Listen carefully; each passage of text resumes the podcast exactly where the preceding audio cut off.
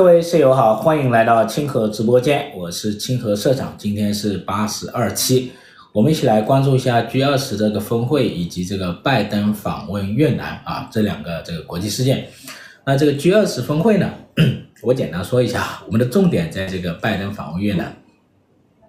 这个 G20 峰会呢，就是这个呃二十国集团加上这个欧盟哈、啊、这个国家的这个领导人的一个峰会。之前这一个峰会呢，实际上是由什么 G7 呃 G7 提出来的啊，七国集团提出来的，主要是一些财长的会议。但是二零零八年金融危机之后呢，就是把它升级为成为国家领导人峰会啊。大家发现没有？就是金融危机之后，然后呢，很多国际会议啊都升级了，都升级成为国家领导人这种会议，国家领导人之间。他的这一种合作交流越来越频繁，而且呢，它似乎变得越来越重要啊，非常重要。这个 这一点呢是需要大家去关注的。现在呢，这个零八年之后呢，好多问题都出现了，经济上的问题、国际秩序的问题、地缘政治的问题，是吧？然后呢，新的贸易秩序的问题，这些问题都出现了。那么，国家领导人之间面对面的交流啊，面对面的去解决问题。面对面的达成这些协议，达成新的协议，其实变得非常的重要。这也展现出了什么呢？就是在现在全球各国竞争力竞争当中，国家领导人的竞争力啊，其实变得非常的重要啊。大家能否体会这一点啊？好的，我们就说这一次这个 G20 的这个新德里峰会，这一次峰会呢是在印度啊，印度呢它作为一个东道主啊。印度这个国家，这个总理莫迪是吧？他还是一个比较强势的人物。这一次呢，展现出哎，有有有露了个脸啊，露了个脸，自己是一个东道主。那 那这里面呢，就是他们这个会议，呃，整个亚洲还是蛮关注的，因为这一次是在亚洲举办的。然后呢，好多议题会涉及到亚洲的，亚洲的议题，这里面会涉及到一些。比如说这个之前我们讲这个俄乌战争的一些议题，其实在上上一届为主，这一届呢，其实俄乌战争的这个议题啊，其实是淡化了的，措辞呢都没有上一届严厉啊，为什么呢？啊，为什么呢？因为印度在这里是个东道主，它也是有一个很重要的一个很关键一个作用。印度呢之前在美俄之间呢，它其实是有点左右逢源的，所以这一次呢，作为印度在这里东道主呢，它没有使用什么。就是说，考虑到印度东道主的一个一个作一个一个地位和作用吧，没这个峰会的这一个协议里面没有过度过于强硬的一个措辞在这里面啊，对俄罗斯的一个啊，这是一个。第二个第二个很重要的原因是，这一次峰会呢，很这个重心啊，很多重心是在亚洲啊，其实是在亚洲的啊，这里面呢达成了一个什么呢？就是这个印度到中东，还要到欧洲的这个基础设施的这么一个合作的一个协议，大家有关注吧？啊，从印度到中东的沙特阿拉伯啊，再到这个法国、德国，就到欧洲，意大利、法国、德国的这一条，这个叫做这个走廊啊，什么走廊？所以这个呢，基础设施这样的一个协议，大家可以关注一下。其实印度到这个什么，到沙特其实蛮近的啊。呃，印度它是在这个南亚了啊，沙特到沙特其实很近啊。印度过去沙特，然后再到什么地中海，然后再到法国、德国，呃，这一条叫串联了南亚，还有这个西亚，就中东地区，然后还有什么呢？还有这个欧洲啊，这一条这个基础设施的一个投资，大家可以关注一下。这里面呢，好多是关于亚洲，就相当于把很多重心啊回到亚洲、印太这些地方。包括这个印度这一块啊，印度，然后呢，这里面还还通过了一个，就是非盟加入这个 G20 啊。之前非洲应该就只有南非一个国家啊，这个非洲呢，这个非盟加入进来的时候，那相当于代表了很多这个非洲国家的一个利益啊。所以这个 G20 呢，它其实蛮重要的，它是呃不同的州啊，各大洲都有参与，有发达国家，也有新兴国家，是吧？它的涵盖的范围很广。它其实 G20 成了很多什么，就是涉及到不同州、不同国家共同意识的很重要的一个组织，而且这个组织呢是什么？它是一个领导人峰会，就是各个国家呢还是领导人亲自的见面、亲自的沟通和协商啊，这是非常重要的。刚才我说了哈，现在各国之间的一个竞争，领导人的一个能力的一个竞争，其实变得很重要啊，领导人的能力变得非常的重要，所以大家要好好体会这一点啊。然后呢，这个 G 二十之后呢，这个拜登就去访问了越南。哎，你发现有没有？拜登呢，蛮有意思的。其实，在这个 G 二十新德里峰会之前呢，有一场会议是在什么？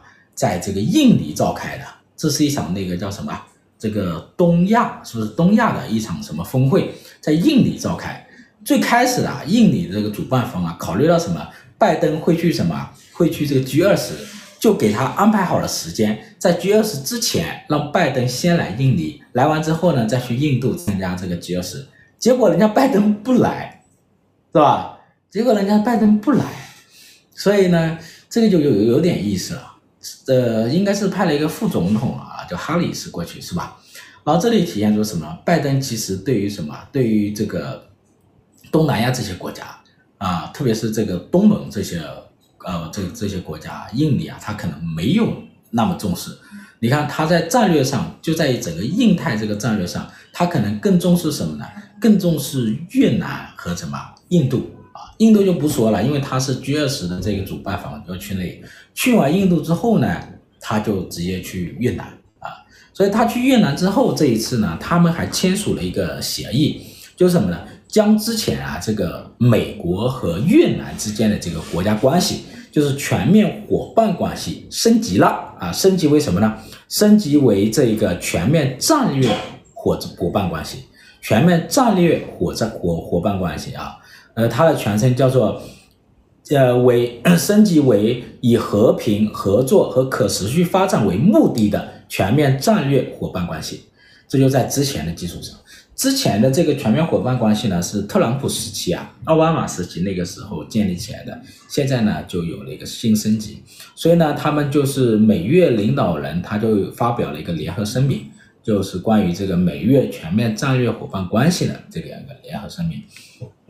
他美国呢，他说这个要支持一个强大、独立、繁荣和有韧性的越南啊。那接下来我们就针对他这个呃联合声明，我们来一起沟通一下。呃，这个联合声明呢，我看了一下啊，大致呢，我觉得有有点意思啊。它既体现了什么？既体现了越南他很关注的。经贸啊，技术啊，这个教育领域的合作，越南很关注这方面，也体现了美国政府，特别是拜登政府，他很关注的什么呢？就是这个市场准入壁垒，还有这个人权、劳工、环境污染这一方面的这个议题。所以呢，这个越南他更关注经济议题，然后这个美美国方面呢，他更关注一些政治议题呀，是吧？这个这个其他方面的这个公平贸易方面的议题啊，规则方面的这个议题，所以这两个方面都有所体现，有所体现。那我们接下来就简单的去交流一下啊。第一项议题呢，他们就叫政治外交关系。政治外交关系，他说这两个国家的领领导人都支持什么呢？他们这个政治上的一个对话机制，建立起什么呢？打算建立起越南的外交部长跟美国国务卿之间的年度对话。那领导人承诺进一步促进这两个国家的政党和立法机构啊之间的一个关系，哎，这个呢，其实我觉得蛮有意思的，就是这个首先这两个国家它这个外交上建立了一种长期的一个年度的一个对话，然后又促进这个各个国家的促进这两个国家不同政党啊，就不同这个机构政府机构之间的一个合作关系，这其实呢会促进什么呢？越南这个国家，它这个这一些政治机构啊、政府机构啊，包括一些立法机构的一个进步，是吧？比如说美国这呃美国这边的这个国会跟越南那边的一些立法机构，他们进行之间什么互访、合作、交流，可以促进他们这一个政治的一个开明化、政治的一个进步，甚至促进他们的政治改革。其实这一点是蛮重要的啊，蛮重要的。第二方面呢，就是经贸方面的合作。啊，经贸投资，那经贸投资就不用说了，这是越南他非常关注的啊，非常关注的一点。这里面呢，就是以美国呢在这里面呢，就是很强调的是一个市场准入壁垒，就希望越南能够什么进一步的开放这种市场准入壁垒，开放更多的市场，然后呢，让越南什么向市场经济过渡，这里面提到了越南像是一个转轨国家，向市场经济过渡，然后呢，随后向市场经济国家地位过渡，这里面就很关键了。就在这个九月八号啊，越南呢，它就正式要求对什么美国对它的这个市场经济地位进行审查。就是由美国去认可它作为一个市场经济国家这个地位，其实这很重要的。你只有认可这个越南这个国家作为一个市场经济国家这个地位啊，所以它才能够纳入到很多什么关税啊各方面的这一种框架当中去啊。所以这里面也很重要。就我们过去经常讲的这个反复的这种市场国家地位的一个审查，然后反复的不被承认，这一点是比较麻烦的。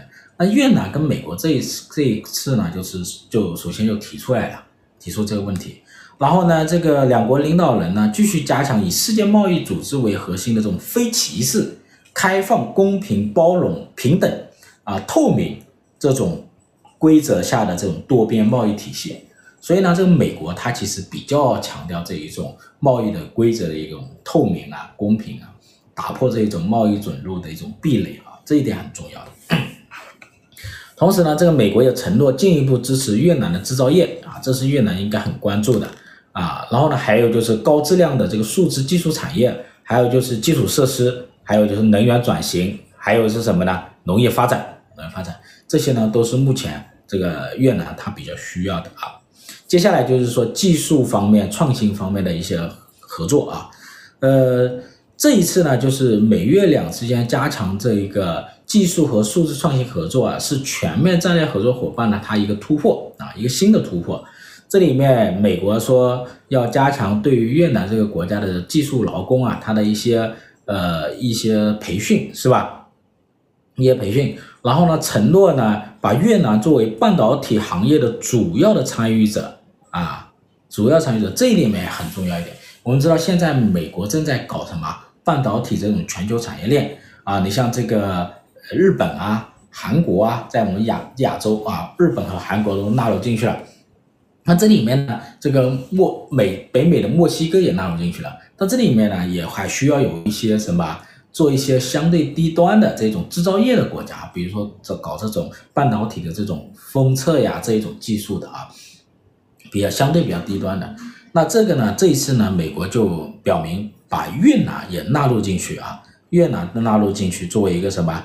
呃，半导体行业的一个主要的参与者啊，呃，这里面越南目前的这一种半导体的这种基础应该是比较差的，比较差的啊。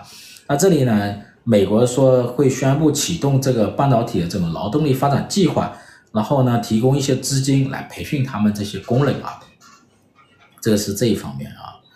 另外还有哪一些方面呢？还有就是数字技术的一些支持啊，数字技术。包括一些通信网络啊啊，新兴技术啊这一方面啊，呃，这个是这方面我就不说了。另外一个就是教育和培训，教育培训呢这一块呢，就是会强调，比如说这个留学生啊，那我们会知道，就是说亚洲国家它是后发国家，呃，好，亚洲国家它是这个向欧美国家学习的时候啊，早期呢都是大量的委派留学生，是吧？你看，当时比较早开国门的这个日本是吧？日本就早期大量的派留学生，后来的这个中国啊也是派大量留学生，然后呢，现在这个越南呢，它也是派大量的留学生去美国啊。这里面有一个数据说，现在美国留学生呢，在美国留学生当中，印度呢可能会成为第一大啊，在美留学生它的一个数量，第二大呢是中国，第二中国。然后呢，后来是韩国，然后接下来是什么？接下来就是越南了，啊，接下来就是越南。所以呢，这个印中韩越越南会成为第四大这个美国这个留学生的一个来源国啊，这一点也是蛮重要的，因为大量的留学生过去呢，他会获得更多的什么新的信息，是吧？带回更多的新的信息、新的技术，还有什么新的一些制度啊，新的制度。这里很重要，那这里面呢，其实拿我看来哈，就新的信息很重要，新的信技术很重要，但最重要的是还是要新的什么制度啊？你把这些制度带回来，思想带回来，这些制度思想带回来，才能去改变这个国家，是吧？技术去带回来改变这个国家，只是一时的啊，只是一时的。之前我们你看这个大清那个时候就知道啊，师夷长技以制夷，你拿技术来什么发展来，最后制夷，最后发现还是不行，是吧？甲午战争的时候打日本还是打输了，说明什么有问题啊？这不是技术不够先进，不是坚船利炮不够先进，而是什么？这制度不行，对吧？所以说技术引进来只能发展一时，所以制度引进来才能够形成什么？内生增长动力，这里是很关键的啊。你技术引进来只是外生的，你技术引进来，然后你自己呢怎么去创新呢？没有制度环境，你是没有进一步创新的能力的。只有制度引进来，你才有什么内生增长动力啊？你的人才才能培养起来，你的技术呢才能持续的内生出来，这里很关键的啊。嗯，然后呢，这里面这越南还强调这个欢迎更多的美国的这个学生啊、学者啊、教授啊来越南。这个这个教学是吧？呃，然后建立一些美国大学跟这个越南高校的一个合作。哈哈，呃，说到这个呢，我我想到一个事情，蛮有意思的啊。我一个朋友啊，在深圳一个朋友，前段时间我联系他，哎，我说在干嘛？出来吃饭，在微信上联系他，他说我在越南。哎，我说你在越南干嘛？哎，一打一，他跟我说他在越南一个大学读博士。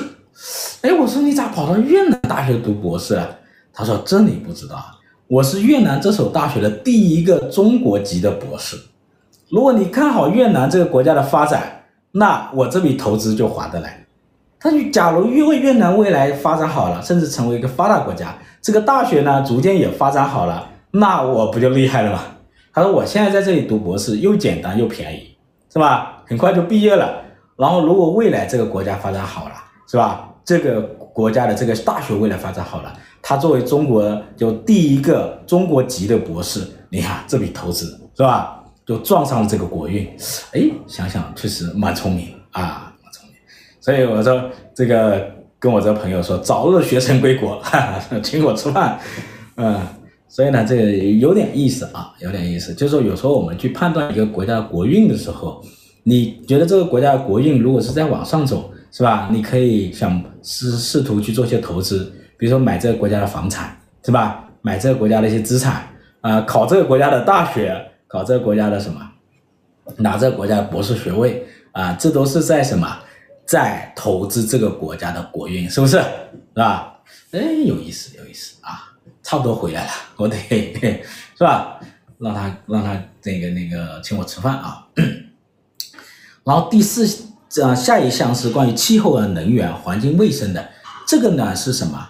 这个是呃越南房产是不是有泡沫？之前韩国人炒的厉害，就韩国、日本，还特别是韩国人，他们早就发现越南这个国家的这种呃增长和它的城市化啊，然后呢，他们就进了很多资金，把那个房价炒得比较高，有些地区啊。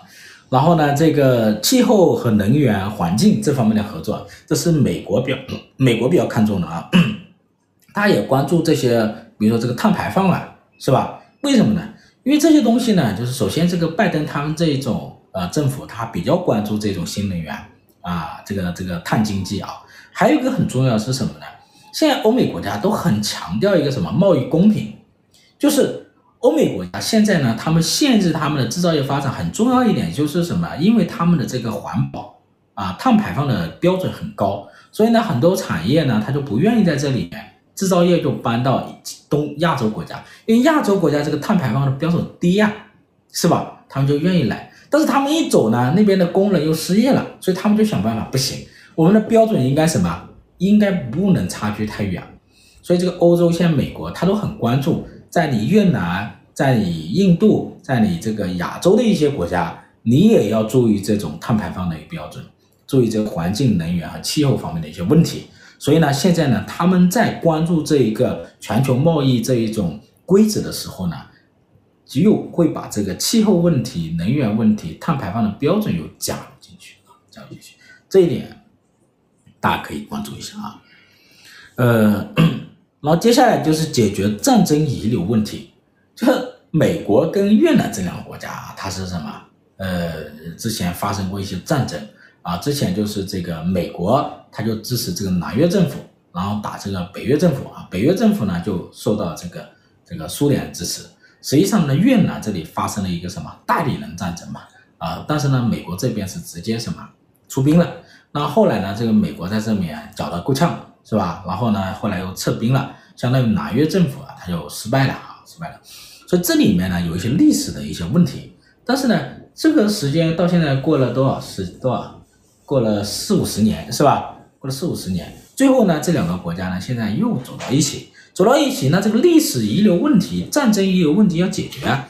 这两个国家领导人都说，这个赞扬两个国家克服什么战争后果，呃，而进行的密切合作。这里面主要是什么呢？主要就是什么，把那些没有爆破的那些弹药要什么排查出出来，然后要清除工作啊，要做这些清除排雷呀、啊、排爆啊这些工作。然后美国呢想出点钱啊，当然之前他们也在出钱啊，去去做这些工作。所以呢，这个是一些战争的一些遗留问题，呃，国家战争呢打完之后没多久，两个国家又会什么，又会走在一起。这个铭记历史，面向未来啊，铭记历史，面向未来，这是八个字，就是这个意思啊。历史要铭记，但是呢，也要面向未来，是吧？然后呢，接下来就是文化、人文、体育和教育啊，和这个旅游。这里面就是文化方面的交流，人文方面交流。这里面呢。可能好多人不太清楚的是，就是在美国有很多越南裔的人，在美国，因为当时是南越政府嘛，南越政府失败之后呢，然后呢，好多人就跟着什么美国人就就去了美国，所以呢，这个，所以这里面呢有很多是越南裔的美国人，越南裔美国人大概多少呢？大概有两百万左右啊，两百万左右，这个已经不少了啊，不少，所以这里面呢就是。呃，这个两国领导人都认为，这个越南裔的这个美国人啊，可以为这个美越两个国家的这一种合作做一些贡献啊，做很大贡献。这里面是什么呢？这里面就是，嗯，就是像我们之前讲的很多华人啊，华人呃回国投资呀，或者华人通过这种介绍啊，招商引资啊，回国投资啊。那这个就是说越越南裔的那些人，在美国有两百多万，他们能不能起到作用，把一些资金啊、人才各方面带回到越南来啊？接下来就是这个国防与安全，国防与安全呢这一块，呃，这个呢会涉及到一些比较敏感的东西啊，这个包括这个越南这一块的啊，嗯嗯。那美国这边强调的就是共同反恐啊，就恐怖主义的这个立场。越南这一边强调的是什么？他们在相关的这些领地和海域，他们的一些安全啊。然后在下面呢，就是促进这个保护人权，这个其实是美国方面很关注的啊。这里面，他这里强调说，这个拜登总统啊，他强调人权的普遍性，以及双边合作在国内。呃，促进人权和基本自由，这基本自由包括言论自由、结社自由、和平集会和宗教自由，还有信仰自由。哎，他会把这些东西加入进去。所以现在呢，他这个种就是跟以前他更重视这一种呃人权呐、包括这个自由平等的这一些意识形态啊，他更加注重这些东西。他说，对话有广泛的意义。那美越人权对话呢，是广泛的人权和劳工权利相关问题的重要解决机制，是吧？就是推进，实际上这个意思是什么？就是推进越南呃人权的一些进步，包括这个言论、结社、和平集会、宗教信仰这些自由啊，这一点其实很重要的。还有是什么？劳工啊，劳工保护，这个也是美国它这里非常强调的一点。就是说他，他要就相当于相当于是要求越南在搞这个制造业的时候呢，不能什么过度的压低劳工的工资，过度的什么破坏劳工的利益，来什么来压低出口的成本，跟美国啊、跟跟全球这样竞争，这个呢就是呃现在美国、欧洲这些国家他非常重视的啊，非常重视在国际贸易当中的这个劳工的权利和基本人权啊。这个跟过去也不太一样了，呃，最后呢，就是一些企业方面的合作。这里面大家可能关注比较多的是，这个越南航空公司买了波音公司五十架啊，五十架飞机是吧？波音公司五十架飞机，一百亿是吧？一百亿美元。啊，这个合作是不是很熟悉？是吧？比较熟悉啊。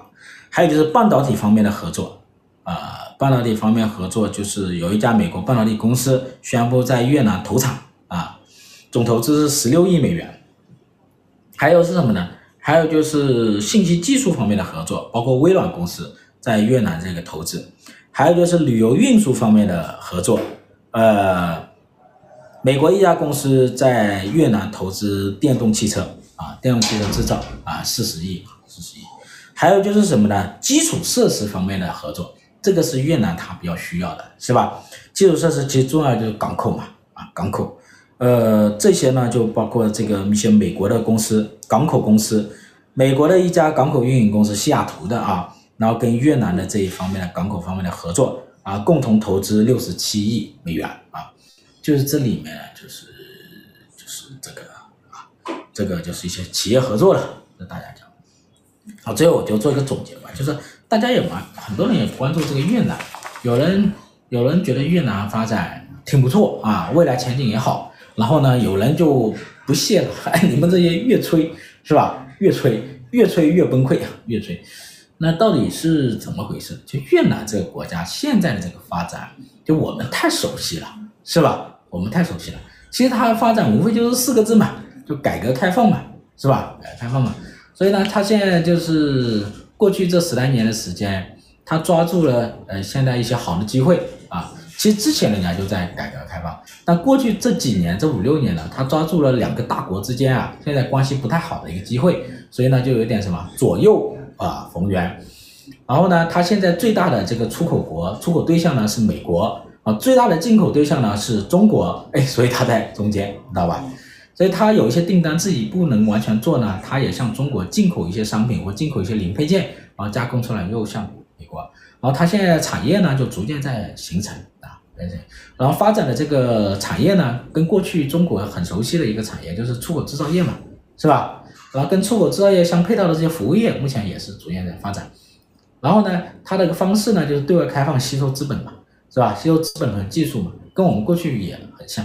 所以呢，这其实这种模式其实是一个模式啊，实际上就是什么东亚模式嘛，是吧？东亚国家的这个早期和中期基本上都是这样做的啊。改革开放，首先把国门打开，然后呢什么引进市场，然后改革一些制度，适应市场经济发展的一些制度，是吧？把一些资源、要素、商品限制流通的那一种政策给打破，制度给打破，是吧？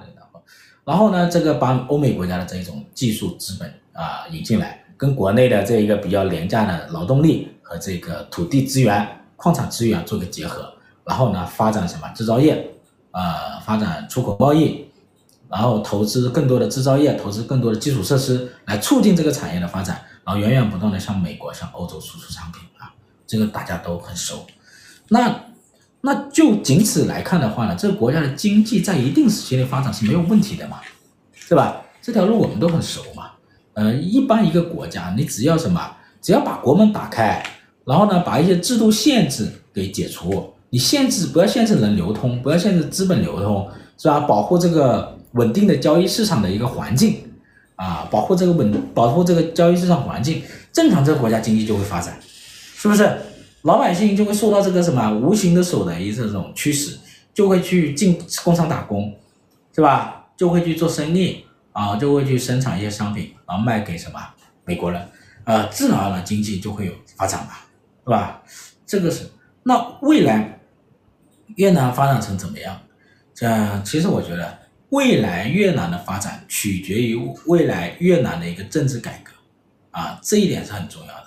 就是越南的政治改革是很重要的，因为越考虑到越南啊，它跟韩国不太一样，韩国是八八年迈入到了一种政治啊政治体系改革，不不是不太一样，就韩国是八八年它就迈入到了这一种现代政治啊，然后呢越南呢，它需要经历过八八年，需要经历八八年韩国那么一个过程，就是需要什么政治上有大的突破。啊，出现这种民主制度啊，法治社会啊，这一点是很关键的。所以越南的这个天花板呢，其实取决于自己的一个政治改革。呃，对越南来讲，可能有点好的是什么呢？有点好的是，现在美国虽然它也需要越南，但是呢，它跟越南的发展的过程当中，它更加的注重越南在政治上和意识形态上的一些变化。你看，它这个声明，刚才跟大家讲了哈，这个美越领导人联合声明，其实美国现在他就很看重你越南在这个这个市场准入壁垒方面的一些进步，是吧？你越南在这个政治方面的交流和合作啊，以你的一个进步，很看重你在这个劳工保护和人权保护方面的一些进步，这是现在他们很看重的东西。包括环境保护啊，这些现在他们都是很看重。这对越南这个国家的发展来讲是好事情的，这会促进这个国家在政治上的一些什么改革，是吧？随着经济扩开放和经济改革的过程中，政治呢也在什么逐步要走向一个改革，这会促进这个国家政治改革，促进国这个国家的制度完善，促进这个国家的什么人权保护和劳工保护，也促进这个国家的收入分配更加合理。是吧？也促进这个国家的贫富差距呢不会持续的放大到很极端的情况，也促进这个国家的这个什么家庭的收入啊能够持续的生长，也就是说，促进这个国家在经济增长的时候所带来的财富可以更大程度的落到了他家庭部门，这一点是很关键的哈。你不能光经济增长，哈，越南经济这十几年、几十年快速增长，结果家庭收入没有多少，结果是这个纯外贸型企。呃，这个这个国家，然后从纯出口型国家，结果呢，没有什么内生动力，也没有什么消费，也没有什么家太多家庭收入，这样子就不行了，这国家最后就没有发展的前途啊。所以呢，政治改革是很重要的啊，很重要的，它是要什么？要促进这个国家能够什么？能够在它的这个。经济发展的过程当中，让这个国家收入分配更加的完善，更加的合理，也让这个国家的什么呢？这个内生动力逐步形成，特别是它的制度的改革，促进技术的一个进步，人才的培养，这一点是非常重要的。所以呢，现在他美国跟这些国家交往，他不一样了，你知道吧？他什么？他有经验了，你知道吧？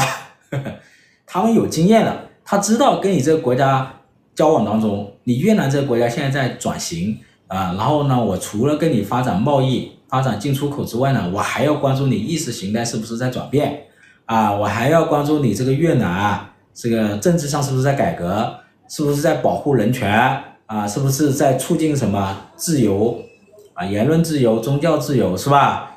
这这些这些他们都很关注，开始就关注啊。